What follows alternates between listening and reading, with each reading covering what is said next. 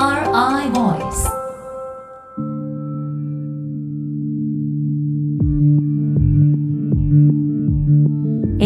Voice. こんにちは金子直です。この番組は NRI 野村総合研究所が誇るプロフェッショナルな方々がそれぞれの専門分野をテーマにビジネスのヒントになるコンテンツをお届けする音声プログラムです。今回もお話を伺いますのはコーポレートイノベーションコンサルティング部プリンシパルの伊吹英子さんです。伊吹さんはサステナビリティ経営に関する戦略構築と実行支援また財務と非財務を統合した経営管理制度の構築などの領域をご専門とされています。伊吹さんよろしくお願いいたします。よろしくお願いします。今回のシリーズではパーパスをテーマにお話を伺ってきたんですが今回最終回となりますさいぶきさん最終回はどういったお話でしょうか？はい今回はパーパス導入に向けた鍵です。NRI Voice NRI Voice さて前回ではパーパスがどういった点で経営に生きてくるのか具体的にお話を伺いましたえそして最終回となる今回はですね伊吹さんに実際にどうやって企業がパーパスを導入していけばいいのか、まあ、その鍵ですよね。この点について伺っていきたいと思います。さあアドバイスをお伺いしたいんですけどもどういった点がポイントになりそうでしょうか？はい。パーパスという考え方を組織に導入していくときにですね一番大切なのはその企業の風土ですとか成り立ちとか企業ごとの特性を踏まえて導入していくということが大切になります、はい、パーパスを組織に反映していくための方法というのは大きく4つのポイントに整理できますのでそれについてお話をさせていただきます、はい、まず1つ目は経営トップそして経営陣の強いコミットメントというものが必要となります。そして2つ目に社員の内発的な動機にフォーカスいたします。そして3点目に一貫した経営方針事業計画に落とし込み推進していくこと。最後の4つ目は日常のマネジメントで習慣化させていくこと。こちらの4つのポイントというものが重要になってきます。はいありがとうございます。4つ今挙げていただいたんですけども1つ目が経営トップ。経営陣のコミットメントといったことなんですけどもこれはどういった内容なんでしょうか？はい。パーパスというのはその企業そのものを示すものでして社会における、存在意義ということなんですけれども企業の中でまずは経営トップが自社のパーパスについてきっちりと理解しこれに取り組んでいくんだといったような強い思いが必要となってきます。例えば経営トップが自社のサービスとか商品の社会的な存在価値ですとか社会の提供価値をきっちりと考えて言語化していくといったようなことが必要になってきます、はい、そして言語化するだけではなくてその言語化されたものを自分ごととして社内そして社外のいろいろなステークホルダーに伝えていく、まあ、こういったことが必要になってきます経営トップは企業組織の写し鏡でもございますので経営陣がきっちりとパーパスに基づいてさまざまな経営事業判断を実行しているのかどうかそういったことに対しては社員の方々も極めて敏感に考えているのではないかと思います。そうですね本当にこうあり方の写し鏡である羅針盤にもなるという話、えー、これまで伺ってきた中でありましたけれどもそうですね自社のパーパスについてきっちりと理解し、まあ、それを浸透させていくという、まあ、役割があるということですよね。では、えー、2つ目ですけども社員の内発的動機にフォーカスをしていくというこちらはいかがでしょうか？はいこの社員の内発的動機というのはとても重要なポイントとなります、はい、今お話ししてきたパーパスというのは組織としてパーパスを掲げるといったようなことなんですけれども社員がこのパーパスに共感共鳴するためには組織としてのパーパスではなくて社員の皆様のですね自分自身の個人としてのパーパスあるいは例えば人生におけるパーパス自分たちはこの生きている中でこれから生きていく上でですねどんな社会的な役割を果たしたいのか自分が何をしたいのかといったようなことをまず社員の方々が個人的にですね自分自身で考えていくといったようなことが必要になっています。パーパスというのは人から聞いてあるいは人に用意されて完成するというものではなくて感じること自ら実感する共感する共鳴するといったことが大切になります。個人のパーパスを自分なりに考えた経験があるからこそ所属する組織のパーパスの重要性が分かり共感共鳴が生まれるといったことになります。つまり個人で言語化したパーパスと会社とか組織が掲げているパーパスこの重なり合いがあればあるほど仕事のパフォーマンスの向上にもつながっていくというふうに考えています。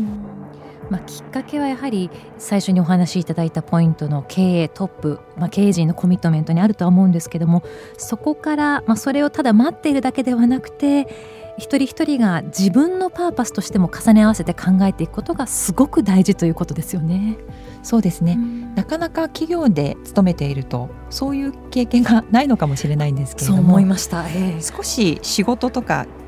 所属している企業のことをですねちょっと横に置いて、うん、えー、自分は今何をしているのかということに立ち戻ると良いと思います。やはりその誰かに用意されたパーパスについて考えるという前に一人一人が何の制約も受けずに自由に自分のパーパスを考えてみると良いと思います。はい、そうするとこう個人としてのパーパスというものが今見えてない人もですねより明確になってそれが組織としてのパーパスと合ってるのか合ってないのか、えー、まあ合ってるとしたらどれぐらい重なり合っているのか、その重なり合ってる部分が大きければ多いほど会社への愛着も増して貴族意識も高まり結果として組織全体としてのパフォーマンスが上がっていくということになると思います。本当にそうですね。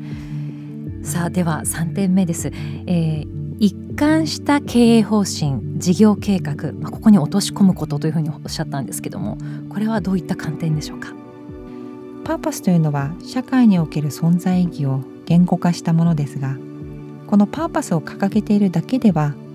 日常のマネジメントに生かされてこないというふうに思っています、はい、そこで一貫した経営方針とか事業計画に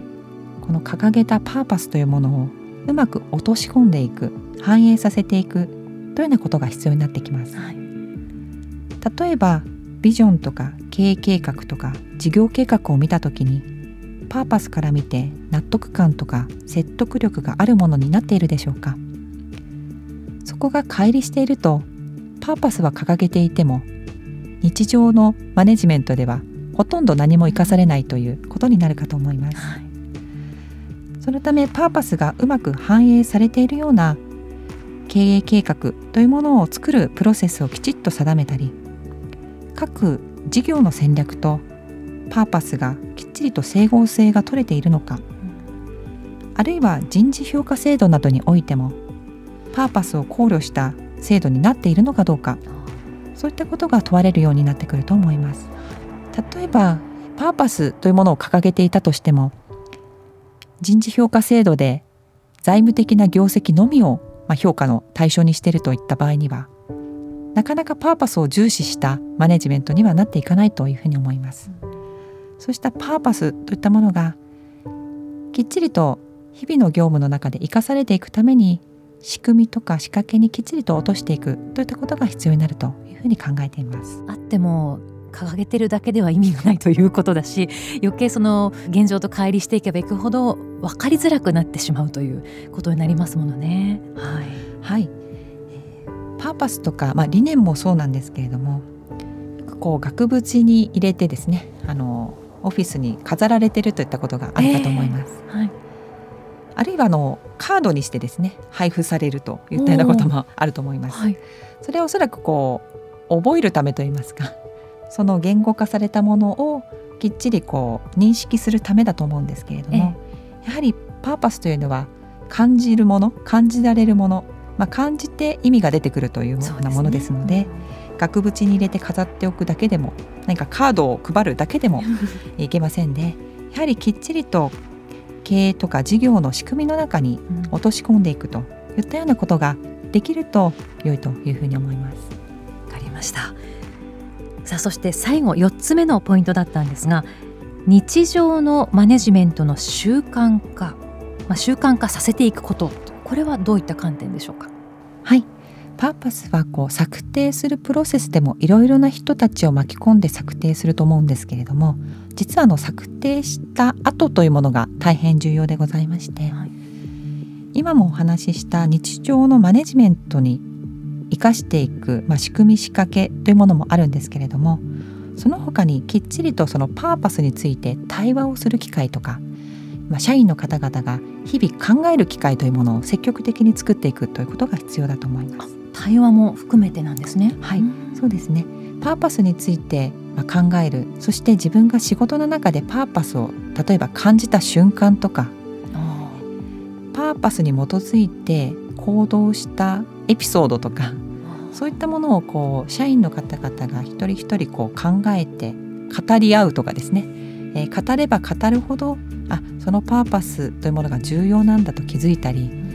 自分たちはこんな形で社会に役立っているんだということを感じることができるというふうに思います。それはすごく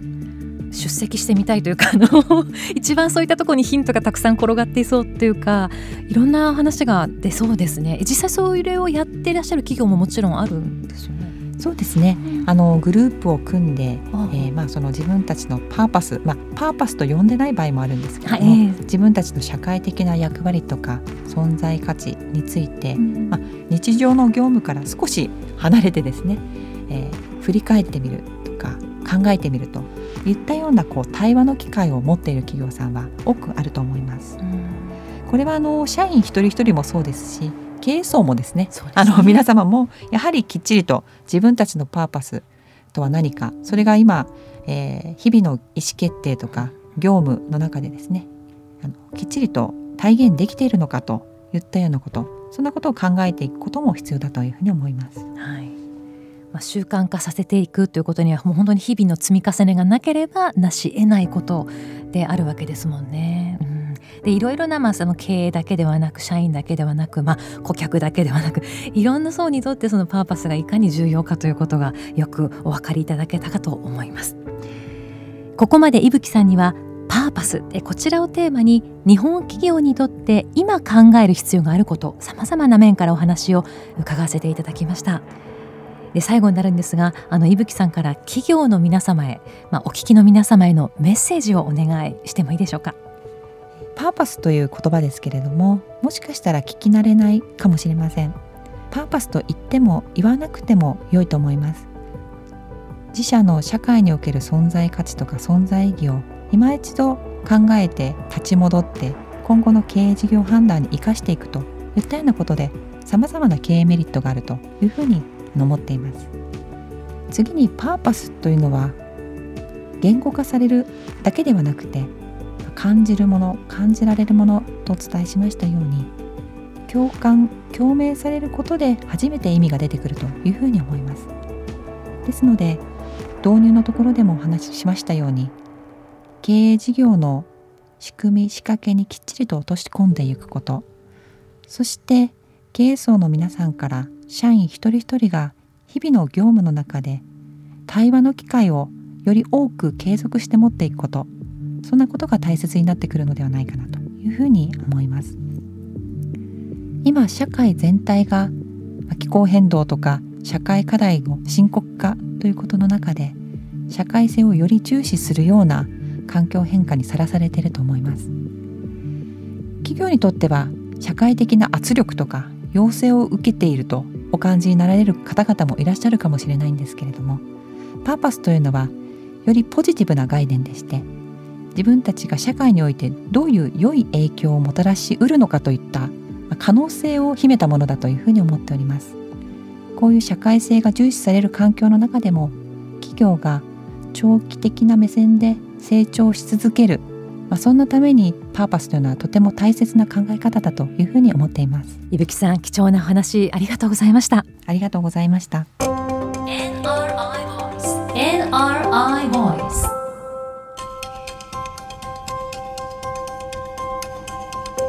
金子直のナビゲートでお送りしてきました NRI ボイス、えー、全4回伊吹さんにお話を伺ったんですがパーパスという言葉私も実は初めて聞きました。まあ、お話を伺いますとここ数年で出てきた動きといいますか考え方だということでしたよね。地球の気候変動そして社会制度の大きな変化がその背景にはあるというお話があったんですがとすると今後さらにこの激動の時代が続くとすると4年後5年後に企業はどういった立場に立たされているのか。そこも非常にま恐怖を感じる方おられるかもしれないんですがそういった時にこそポジティブな概念であるというこのパーパス。これを根底にしっかりと持っているかどうかが一つ企業の行き先を占う大きなきっかけになるポイントになるんじゃないかな。そんな気がいたしました。まあ、お話を伺っていると非常に今の時代にとってまさに重要なことで自然な考え方でもあると分かりました。ビジネスのヒントになるお話今回もたくさんあったと思います。聞いて気になった方はサステナビリティパーパスでこの「アンド」は記号の「アンド」なんですがサステナビリティパーパスで検索すると伊吹さんの記事が出てまいります。こちらぜひチェックをしてみてくださいね。この番組はアップルやグーグルなどのポッドキャストのほか NRI のウェブサイトからもお聞きいただけます。NRI ボイスで検索してチェックをしてください。NRI ボイスこのシリーズでは全4回伊吹英子さんにお話を伺いました。ナビゲーターは金子直でした。